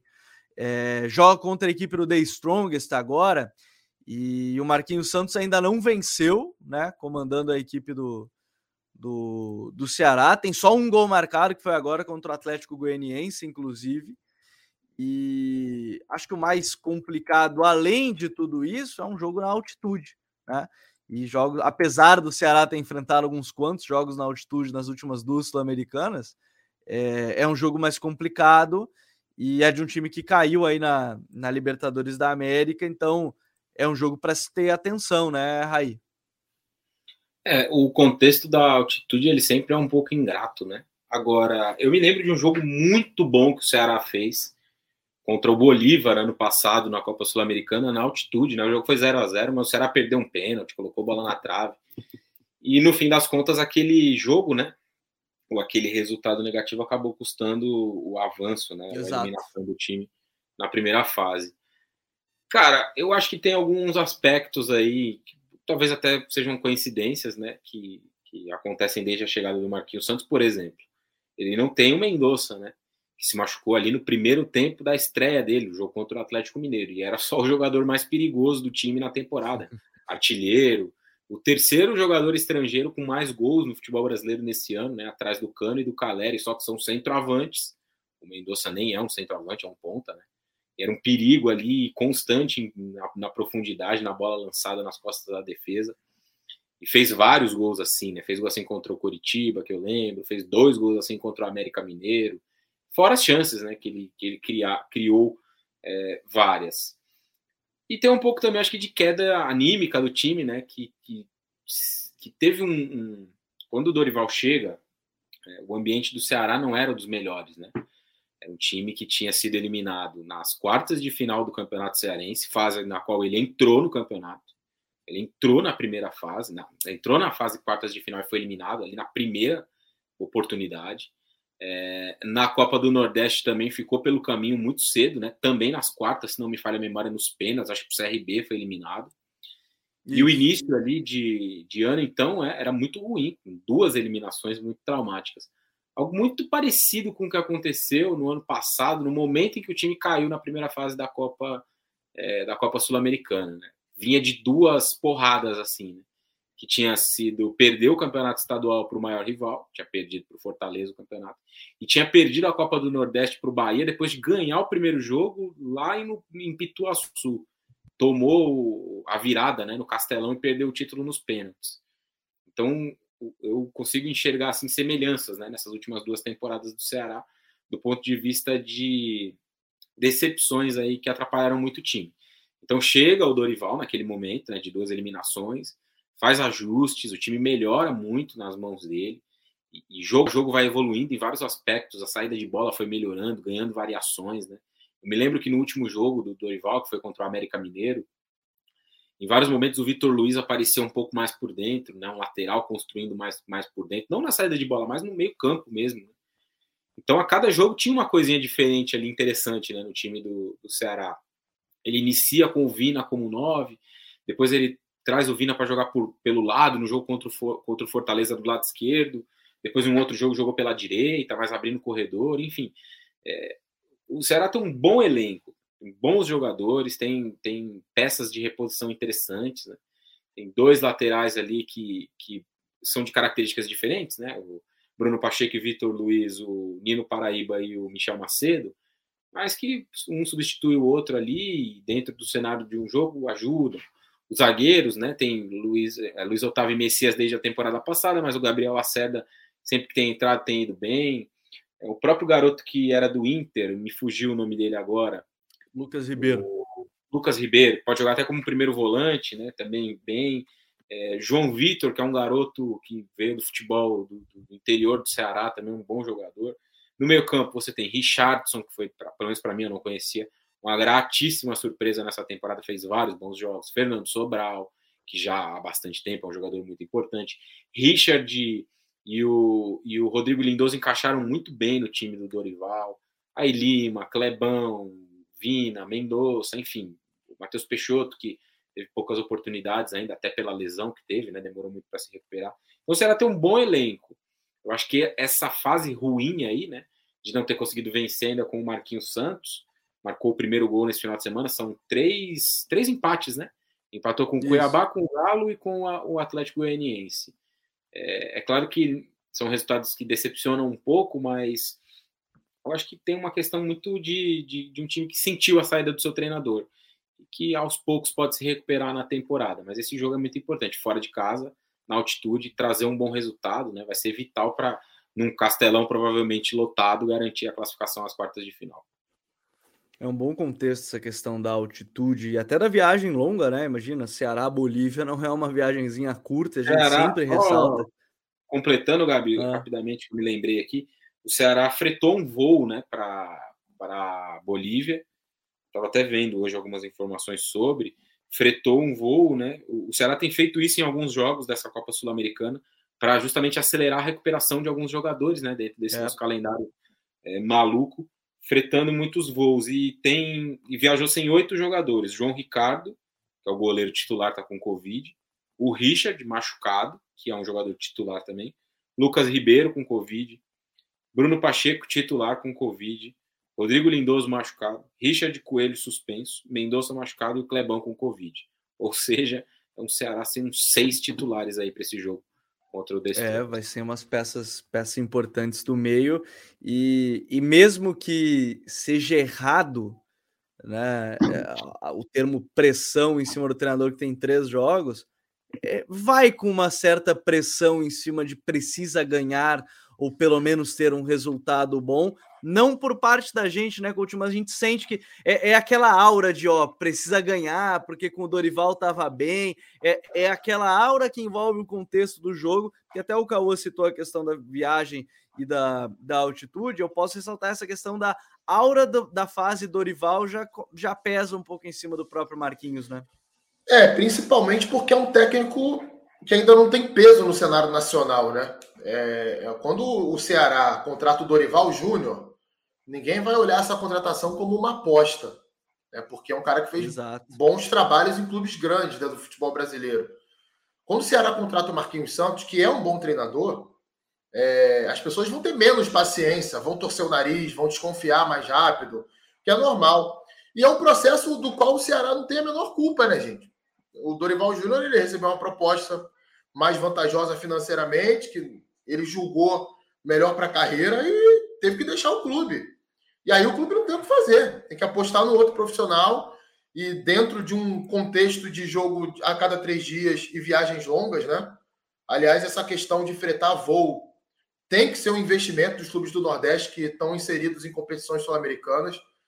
É, muitas vezes é mais importante você reservar uma parte da sua receita para fretar voo do que contratar algum jogador que não vai ser titular. É um investimento. É investimento. Você vai preservar Exato. os seus principais jogadores. É, não, muita gente pode não achar tão importante assim, mas acreditem, é muito importante isso. De reduzir o tempo de espera do jogador no aeroporto vai fazer com que ele se recupere melhor, se prepare, se alimente melhor, descanse mais. Enfim, uma série de coisas que deveria ser mais debatido no futebol. Mas é a realidade. E é um jogo de sobrevivência. Eu, sinceramente, não espero que nesse jogo o Ceará vai dar essa guinada. É ir para lá para ou empatar ou perder de pouco, ou, na melhor das hipóteses, ganhar por 1 a 0 2 a 1 porque é muito difícil. Jogar lá não é fácil, principalmente com todos esses desfalques, com essa pressão, com a cabeça um pouquinho conturbada, porque o time voltou a se aproximar da zona de rebaixamento no, no Campeonato Brasileiro. Então é um jogo de sobrevivência para matar em casa. E em casa, aí sim. Aí o Ceará é muito mais forte do que o The Strongest. Né? Chegar vivo para pegar no Castelão e fazer aquele jogo de para se afirmar, para passar para a próxima fase. Né? E encarar aí provavelmente São Paulo numas quartas de final. Bom, ainda temos alguns confrontos para falar. Tolima e Flamengo, Estudiantes Fortaleza, Tátira e Santos, Olímpia Atlético Goianiense, Universidade Católica e São Paulo. Então vamos lá.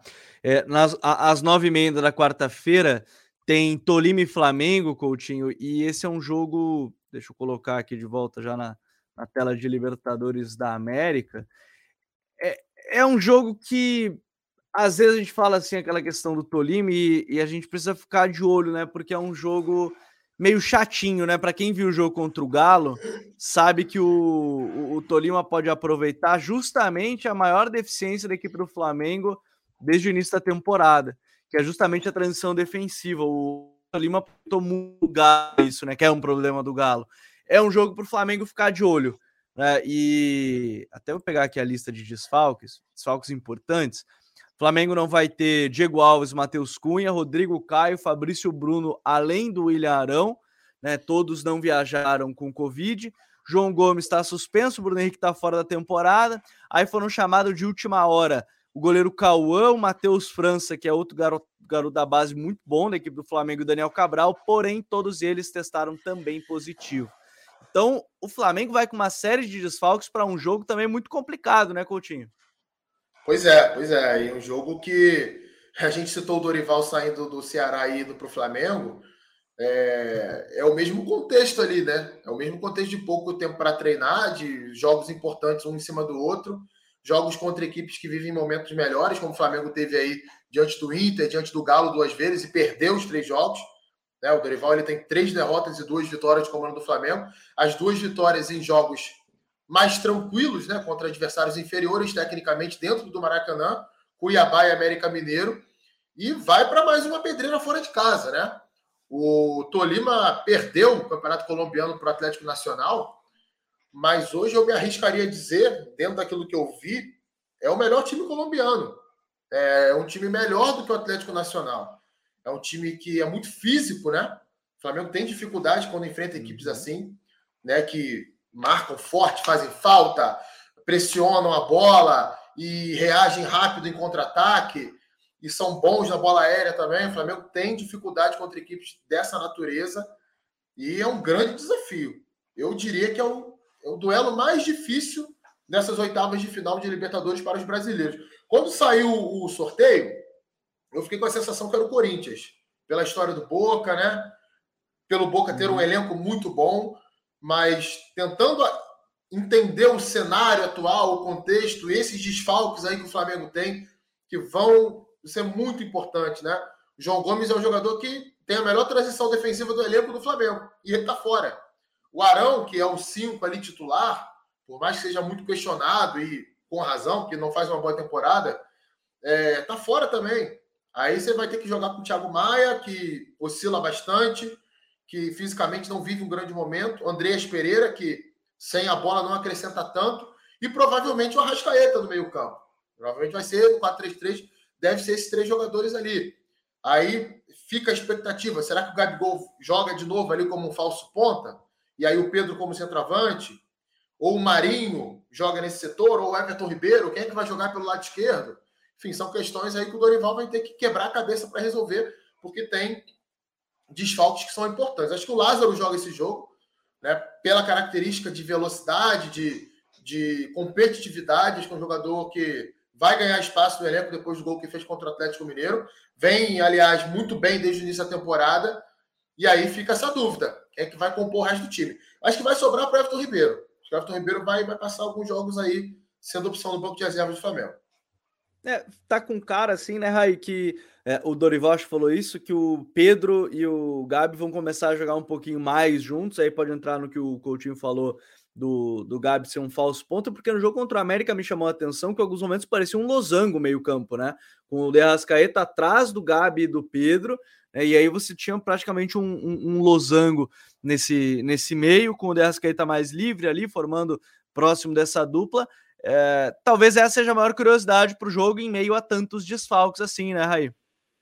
É, o... eu assisti o jogo do Flamengo no sábado e eu gostei, cara, do jogo do Flamengo. Achei bom o jogo do Flamengo, assim. Criou no... muito, né? Criou muito. É, no chance. segundo tempo até tem ali, depois do, do pênalti, né? Perdido pelo Gabigol. Tem até um momento ali de trocação, mas durou pouco, né? Depois o Flamengo já foi lá e fez o 2 a 0 Depois fez o terceiro. Me parece que, como disse o Coutinho, né, concordo com ele, o, Dorival vai solidificar essa ideia aí desse time com três no meio, né? E devem ser. Até acho que nem tem por onde mudar muito nesse sentido, né? Foi, foi bom o encaixe dos três, eu achei, no sábado. O João Gomes, o Andréas e o, e o Thiago Maia.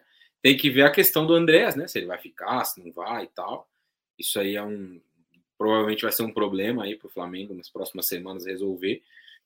Mas as dinâmicas de, de Gabigol e Arrascaeta, como esses caras saindo mais do lado para dentro, Arrascaeta até mais centralizado, às vezes formando um losango, foram boas, foram interessantes.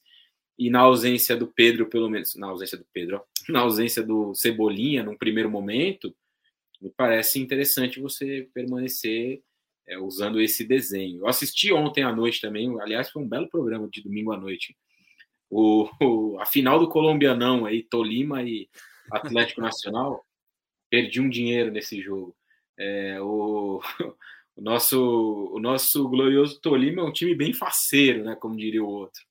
Vai para ataque com muita gente e marca pouco, e espaço atrás de espaço. Acho que o Flamengo, se fizer um jogo bem concentrado, bem organizado, pode voltar de Bagué com um bom resultado.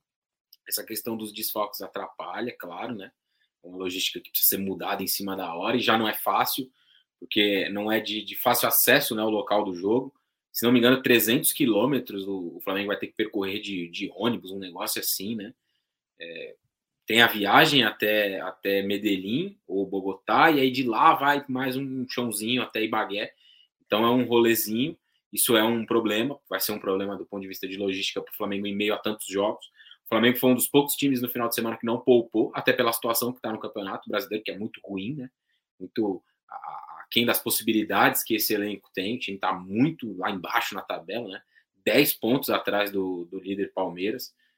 Então precisava colocar os titulares, precisava ganhar, precisava recuperar a confiança depois de duas derrotas seguidas fora de casa contra o Atlético Mineiro mas eu já consigo enxergar um, um bom desenho aí, né? O Dorival vai aos poucos, abrindo mão dos, dos cobrões aí, porque não dá para jogar esses caras. Arão, Felipe Luiz, todo jogo, Davi Luiz, não dá, não tem condições. Então ele vai abrindo mão aos poucos desses jogadores, né? e até mesmo do Diego Alves, né? É claro que nesse momento ele não vai poder jogar porque está com Covid, mas já não jogou no final de semana, então acho que daqui para o fim da temporada a tendência é que ele perca um pouco de espaço mesmo, que o Santos se torne titular nos principais jogos. Consegui enxergar um bom caminho aí para o Flamengo, para as próximas semanas. Acho que vai ser um time que vai se recuperar, tende a se classificar nesse confronto contra o Tolima, tem um jogo duro contra o Atlético pela Copa do Brasil. E no Campeonato Brasileiro a tendência também é de, é de recuperação, tem o Cebolinha chegando, pode ser que o time invista em outros reforços, né? Além dos, do, do bom elenco já que tem o Flamengo. Eu enxergo um, um horizonte melhor aí do que foi até aqui essa temporada, que foi muito ruim, né? Os primeiros cinco meses do Flamengo foram muito ruins. É, aparentemente vai buscar mais, mais jogadores para o meio de campo, inclusive. É, acredito que amanhã seja Thiago Maia como cabeça de área, Andrés meia esquerda, Everton meia direita, ataque o Arrasca, Pedro e Gabi. E a estratégia adotada pelo América tende a ser bem diferente do Tolima. Mancini resolveu subir marcação mano a mano. Marcava a dupla de ataque do Flamengo sem sobra na saída de bola do Santos. Aí acabou recebendo muita bola nas costas, né? O time do Flamengo criava muito a partir dessa, dessas jogadas. Ainda na quarta-feira, falando em desfalque, aí sim você vai entender o que é desfalque, tá? Vamos para a Sul-Americana, porque o Santos joga contra a equipe do Tátira. E antes de entrar no ar, eu falei assim, mostrei para os guris, eu falei, cara, não é pouco desfalque, não, é um time inteiro, né? Que o Santos não vai ter. Santos que está aqui em cima joga contra o Tátira, pode pegar Del Valle ou Lanús e passar de fase. Não viajaram Eduardo Bauerman, Ricardo Goulart, Rodrigo Fernandes, Maicon, Madison, Marcos Leonardo, Léo Batistão, Lucas Barbosa, John e Sander. Cada qual por sua particularidade. O John, o Lucas Barbosa e Léo Batistão estão suspensos. Michael e Madison, lesão muscular. Rodrigo Fernandes e Márcio Leonardo, desgaste físico depois da sequência de jogos. Bauerman e Goulart não viajam porque estão realizando trabalhos físicos específicos.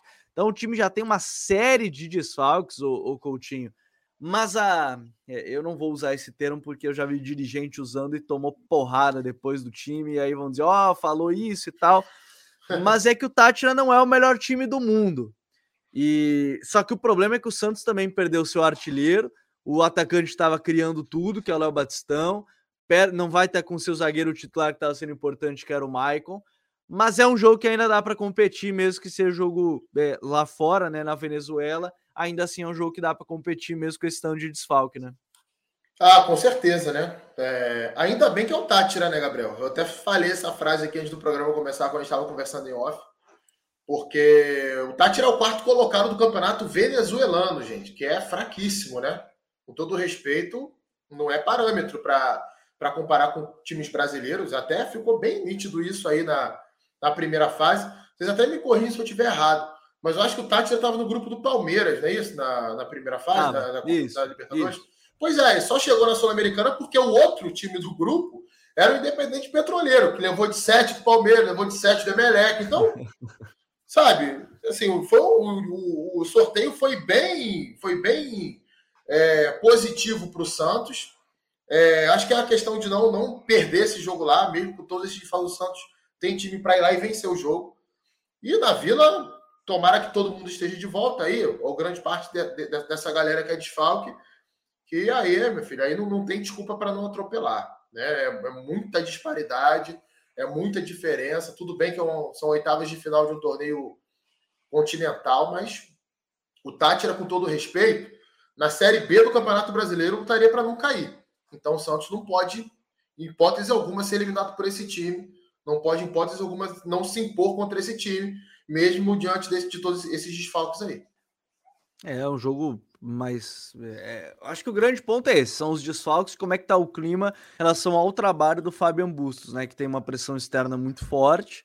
Né, nessa questão pelo trabalho dele, a gente tem visto isso de críticas muito fortes, apesar de, enfim, é, imagina, vai para esse jogo, perde esse jogo, mas com o time sem.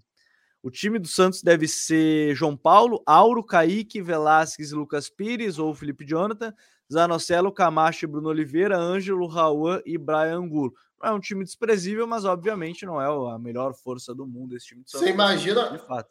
Você imagina o Ângelo, o Juan Seco, que é muito bom jogador, balançando para cima de, de, dessa zagueirada venezuelana aí, né? Com todo respeito, é, é muito diferente, é muita disparidade. Bruno Oliveira é um bom jogador, foi uma boa contratação do Santos no meio campo. Então, assim, Tá desfalcado? Tá. Não vai ser tão tranquilo quanto poderia ser? Não vai. Mas o Santos, para mim, ainda é favorito, mesmo com todos esses desfalques aí. É, eu, eu fecho com o Coutinho também. Acho que é, tem esse lado do favoritismo. É um jogo difícil? É, até justamente pela questão é, da, dos desfalques, mas acho que sim, é um jogo acessível aí para o Santos que a gente vai acompanhar também da Sul-Americana nessa quarta-feira. Para fechar, a quinta-feira tem Estudiantes Fortaleza, Olímpia Atlético Goianiense, Católica do Chile e São Paulo. Estudiante Fortaleza, o, o meu caro Raí, que, que te parece esse jogo? Para um Fortaleza que na Libertadores classifica, mas no Campeonato Brasileiro tem estado mal, né, não tem conseguido seus resultados. O jogo contra o Galo acho que mostra muito dessa fase, quando mesmo com o desempenho, o resultado não vem, é sempre um problema. Ah, mas jogou bem, ah, mas criou chance, mas em algum momento o desempenho, o resultado vai ser preponderante, obviamente. É, é, uma, é, é um jogo complicado para a equipe do para a equipe do, do Fortaleza, porque vai enfrentar, tem análise aqui no canal, inclusive, uma das melhores bolas paradas da América do Sul. Aí o trabalho feito na equipe do Estudiantes é muito legal nesse sentido. E se a gente viu o jogo contra a equipe do contra a equipe do Galo, bola parada e força aérea pode ser um problemaço para a equipe do Fortaleza, né, Raí? Sim, porque o Estudiantes fez uma primeira fase muito boa, né? Como nesse vídeo aí que você mostra, né?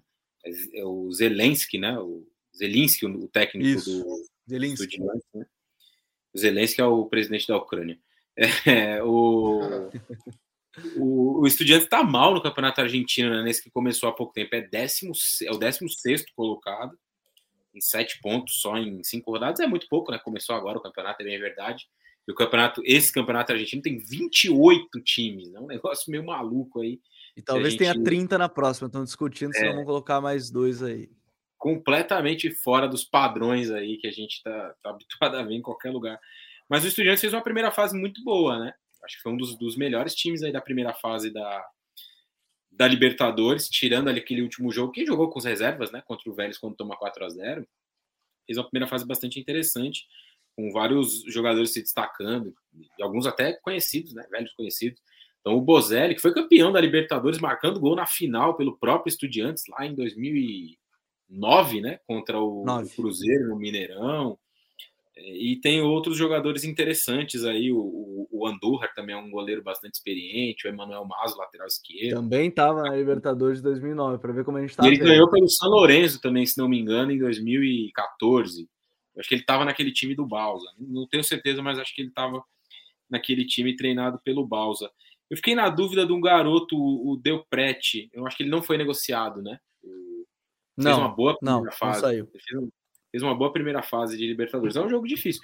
Pro Fortaleza, é, porque o Fortaleza é um time meio inexplicável nessa temporada, né? Eu acho que o, a temporada do Fortaleza é tão maluca que o jogo do final de semana talvez é o que representa bem isso, né? O time faz um primeiro tempo muito bom, faz 2 a 0 no Galo. O Galo ali com time reserva, tal, vários jogadores que jogam pouco, jogam menos. Então você imagina, pô, Fortaleza vai ganhar aqui um jogo grande, vai dar um ânimo. Os caras vão lá tomam uma virada em, 15 minutos, tomam três gols, um monte de gol de cabeça, um monte de gol de falha defensiva, né? Então, acho que ajuda a explicar um pouco dessa temporada muito estranha. Não dá para dizer que é uma temporada muito ruim, porque é uma temporada em que o Fortaleza ganhou dois títulos, é uma temporada em que o Fortaleza avançou para as oitavas da Libertadores na sua primeira participação, está muito perto de eliminar pelo segundo ano consecutivo o seu maior rival na Copa do Brasil, como aconteceu no ano passado. Uhum. Não dá uhum. para dizer que essa temporada do Fortaleza é ruim. Mas o Campeonato Brasileiro é péssimo, né? E esse time vai precisar fazer escolhas nas próximas semanas. A gente fica muito numa, numa conversa de que ah, o campeonato começou agora e tal, mais ou menos, né? Tem 14 Um terço rodadas. já, né? Um terço do campeonato já foi. É, o Fortaleza continua enterrado na zona do rebaixamento. É, sem muita perspectiva de sair, duas rodadas para sair no mínimo, e não ganha, e é mais duas rodadas, mais duas, mais duas. Daqui a pouco falta duas para acabar o time tem chance de ser rebaixado. Então, o Fortaleza vai ter que fazer escolhas. Ele, na minha visão, não tem elenco para disputar essas três competições.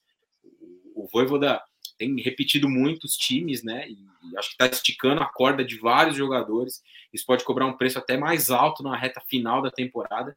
Eu não sei, é difícil você falar isso, né? Ah, coloca o time reserva contra estudiantes com 60 mil pessoas no Castelão para jogar as oitavas da Libertadores.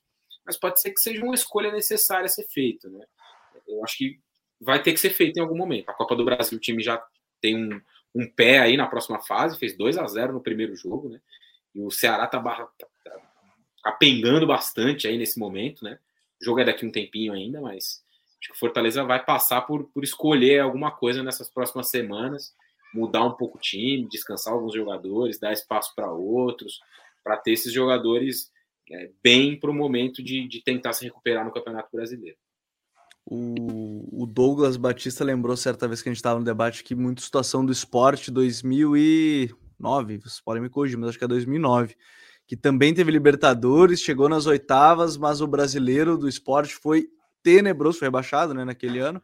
Se não me engano, acho que era 2009, não tenho certeza. 2009. 2009. Mas é, teve que fazer escolhas e não conseguiu se recuperar. Acho que o Fortaleza, neste momento, de novo, tem desempenho em vários jogos? Tem. Mas a questão é, precisa ganhar. Em algum momento vai precisar ganhar os jogos. Não adianta ter bons desempenhos com um terço de campeonato. Não é um ponto importante para a gente levar em, em, consideração aí da, da questão do, do Fortaleza para a sequência. É um jogo interessante. Para mim, muito interessante. Estudiantes têm aí, no basquete, usam o matchup, né? Uma vantagem em cima do outro, que é a bola parada. Bola parada em cima da equipe do Fortaleza pode ser um ponto para a equipe do Estudiantes. Vamos ver o que, vai preparar aí o Voivoda. E para a gente fechar, vamos botar aqui ó, os últimos dois jogos para a gente analisar aqui rapidinho. Nove e meia da noite, ainda na quinta-feira. Olímpia Atlético Goianiense. O Atlético Goianiense que é, o Jorginho aí vai ter que encarar, vai encarar um desafio, mesmo um time que não é tão forte, mas é um, são forças parecidas, apesar de um jogo fora de casa ser mais complicado para eles, né, né, Coutinho? É, com certeza, né? Mas assim, eu tô gostando muito do trabalho do Jorginho lá no, no, no Dragão. Acho que é um dos bons trabalhos sendo desenvolvidos no Brasil. Eu já falei isso algumas vezes aqui no Código BR, em outros lugares que eu tive a oportunidade de participar também. O, o time do, do Atlético Goianiense, né, o clube, ele tem uma estrutura muito legal ali de comissão técnica permanente, com ótimos profissionais e a gente enxerga que troca treinador, muda treinador e, e o, o, clube não sente tanto. Não é, não é aquela coisa assim de passar várias rodadas jogando mal, não. O time consegue manter ali uma organização razoável. Claro que cada treinador faz algumas coisas diferentes, mas o modelo geral ele não muda não. Que é um time que mesmo tendo jogadores tecnicamente inferiores a várias equipes do futebol brasileiro e sul-americano, tem padrão para jogar com bola, se estabelece no campo de ataque, sobe marcação quando tem que subir. Tem algumas figuras ali muito já emblemáticas para o clube, né? Marlon Freitas no meio campo, Jorginho, é, o, os, os, os, jogadores de zaga, de, de ataque também, que são jogadores importantes nesse processo aí. O Dudu, lateral direito, que está lesionado, mas daqui a pouco pode retomar essa posição que vem sendo do Rainer. É, então, assim, eu acho que é um trabalho que tem que ser visto com atenção. Não só do Jorginho, mas de uma direção de futebol, né, de um clube que se estruturou minimamente para poder disputar o Brasileirão em alto nível. Vem fazendo isso já há três temporadas, se eu não estou enganado, está na Série A consecutivas. Uhum. E chegando agora numa segunda fase de Sul-Americana. E é, é, mais time que o Olímpia. É melhor que o Olímpia. O Olímpia tem, tem mais camisa, tem mais tradição, é um clube gigante dentro do Paraguai mas o momento é do, é do, do, do, time do Atlético. Se conseguir encarar esse jogo com normalidade, né, sem se assustar tanto com o jogo mata-mata ali de oitava de final, porque a gente sabe que isso influencia, né? É, é um clube que ainda está galgando ali o seu espaço internacionalmente, mas se conseguir ter essa, essa tranquilidade, essa calma, para colocar em prática o bom trabalho que vem sendo feito, tem muita chance de chegar nas quartas de final. É, tem, tem essa chance de chegar nas quartas. Eu tô curioso, é um confronto tô curioso, vou assistir depois o VT provavelmente, pelos jogos que tem no, no horário, tô curioso justamente por isso, porque o Jorginho mantém um time bem competitivo. Na outra passagem que ele saiu meio sem ninguém entender muita coisa, também era assim, o time tava, tava rendendo bem, né, e ele acabou saindo. E do outro jogo ainda, né, meu caro Raí Monteiro, a gente tem um São Paulo contra a Universidade Católica, como ainda tem tem um período para a partida, não tem provável escalação ainda, tem essa questão, mas é, o CN deu uma preservada, ou pelo menos um pouco assim por conta do desgaste da semana, e pode ser que tenha força máxima já para o jogo no Chile, né? É isso, né? Eu acho que ele. Eu acho que o Rogério mexeu, Gabi, muito mais pelo desgaste do jogo, do jogo dos jogos, né? Contra o Palmeiras, quando ele usou os mesmos 11, a mesma formação, a mesma ideia. E, e foram jogos que exigiram muito do ponto de vista de entrega física, né? Para pressionar a saída de bola. O São Paulo fez um trabalho exemplar de saída de bola, de pressão na saída de bola no primeiro tempo dos dois jogos. Eu acho que muito pelo desgaste, né? Desses, desses confrontos que ele usou um time mais mexido no, no, no final de semana, né? Acho que nem tem muita relação não com o jogo é, da Sul-Americana. Talvez se o São Paulo tivesse feito ali uns jogos mais, mais tranquilos do ponto de vista de ritmo, de nível de intensidade na semana que passou, ele tivesse optado por um time mais parecido com o que tem jogado mais, né? E aí você fala de Nestor, Caleri, Diego Costa, Igor Vinícius e Reinaldo que se tornaram titulares nesse momento. O São Paulo tem jogado mais com três zagueiros. E agora tem o problema do Arboleda, né? que é o melhor zagueiro do time, não vai ser fácil de substituir. Dentro do elenco não tem reposição, pode ser que o time busque uma mexida, uma mexida, uma contratação. Mas é, o Rogério fala muito sobre isso nas entrevistas, né? Sobre a questão das competições e do Campeonato Brasileiro que continua sendo para ele a, a, principal, o principal objetivo da temporada. Fazer um campeonato seguro para conseguir brigar ali na, nas primeiras posições por uma vaga na próxima Libertadores. Eu acho que ele tinha o, o desejo, o sonho de brigar pelo título do Campeonato Brasileiro, mas isso ficou para trás, né? Depois de um bom início, as últimas semanas foram muito ruins. O Coutinho até escreveu sobre isso na coluna dele é, hoje, né, Coutinho? Ontem, ontem à noite. Ontem à noite, é. De fato, São Paulo tem feito uma sequência muito ruim, né? Nos últimos nove jogos, o São Paulo fez um ponto, né? Perdeu para o Palmeiras, perdeu para o Botafogo e empatou ontem com o Juventude.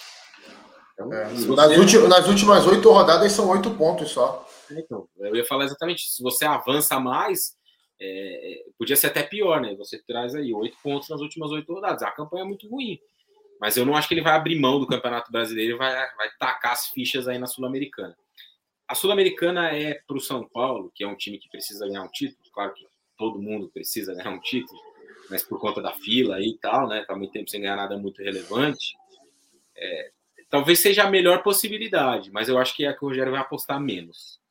Eu não consigo ver ele colocando. Pode ser que ele faça isso, né? Até porque as, as escalações do Rogério têm sido imprevisíveis nessa temporada. Né? Ninguém acerta nunca o time que ele vai escalar de um jogo para outro todo mundo projeta uma mexida aqui, outra ali, ele vai e faz tudo diferente. Então pode ser que na quinta-feira ele chegue lá e coloque todo mundo para jogar. Caleri, Nestor, Diego Costa, é, Igor Gomes e tal. Eu acho que ele não vai fazer isso. Acho que ele vai manter um time misto, vai dar espaço para jogadores que têm jogado menos nos principais jogos e vai continuar focando no Campeonato Brasileiro.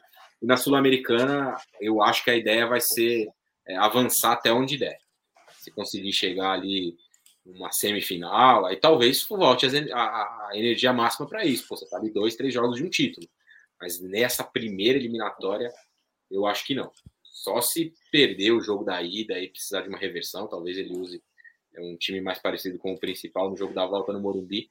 Mas nesse primeiro momento, eu acho que ele vai continuar administrando minutos e vai focar no Campeonato Brasileiro primeiro e mais adiante, né? quando já tiver a dúvida definida na Sul-Americana, nesse jogo contra o Palmeiras da Copa do Brasil, que é difícil também de fazer qualquer previsão. Né? São Paulo tem uma vantagem muito pequena em relação ao que o Palmeiras pode fazer e já fez contra o próprio São Paulo. É, é, é um confronto também que é, tem essa questão de se vai se vai focar ou não na, na competição, mas eu acho que a gente conseguiu passar aí por todas as partidas, 11 brasileiros, hoje um pouquinho maior o código BR. Depois vou colocar a minutagem aqui para quem chegou depois, é, coloca a minutagem certinho dos jogos para quem quiser acompanhar. Mas deixa eu agradecer aí todo mundo que acompanhou, deixou aquele like, comentou, participou. Coutinho, valeu, meu parceiro. Até a próxima. Quem quiser te acompanhar agora também tá com o canal aqui no YouTube, né? O Coutinho tá de volta. É, rapaz, tô, tô rapidinho, eu tô, é, eu tô devagarzinho, melhor dizendo, eu tô, eu tô retomando ele e em breve eu vou fazer uma, uma recalchutada legal nele aí, mas quem quiser, lá, canal do Coutinho lá, tô tentando subir um vídeo por dia. Essa semana tem vídeos aí de todos os jogos da Libertadores, basicamente. Amanhã já começa. Quarta-feira tem de novo. Enfim, me sigam lá. Obrigado aí pela, pela audiência de vocês. Muito bacana aqui. A galera comentando no chat, participando com a gente. Me sigam lá no All Sport também. Todo dia uma coluna. E também no Twitter, arroba Rodrigo Couto. Valeu, Gabriel. Valeu, Raí. Forte abraço para vocês. Valeu, Coutinho. Valeu, Raí, meu parceiro, também, né? O Taticamente Falando tá no, aqui no YouTube, né, Coutinho? No Né, Raí? Produzindo menos que Rodrigo Coutinho com a máquina, né? O homem escreve. E, porra, tem dia que o Coutinho manda lá no grupo um texto meia-noite. No outro dia, 6 e 20 da manhã, o cara já mandou outro. A máquina. Eu queria ter capacidade para produzir. É homem multimídia, né? É isso aí. Larga a escala como ele, mas também estamos aí, praticamente falando na maioria das redes sociais. E quem quiser nos seguir lá é bem-vindo. Com a frequência de conteúdo menor que a de Rodrigo Coutinho, mas tem alguma coisinha lá de vez em quando. Valeu. Valeu, Gabi Coutinho, galera que esteve com a gente. Valeu, futeboleiros e futeboleiros. Obrigado mais uma vez a quem acompanhou o Código BR dessa semana, um pouco especial, falando de Sul-Americana, de Libertadores da América. Um grande abraço a todos e até a próxima. Tchau.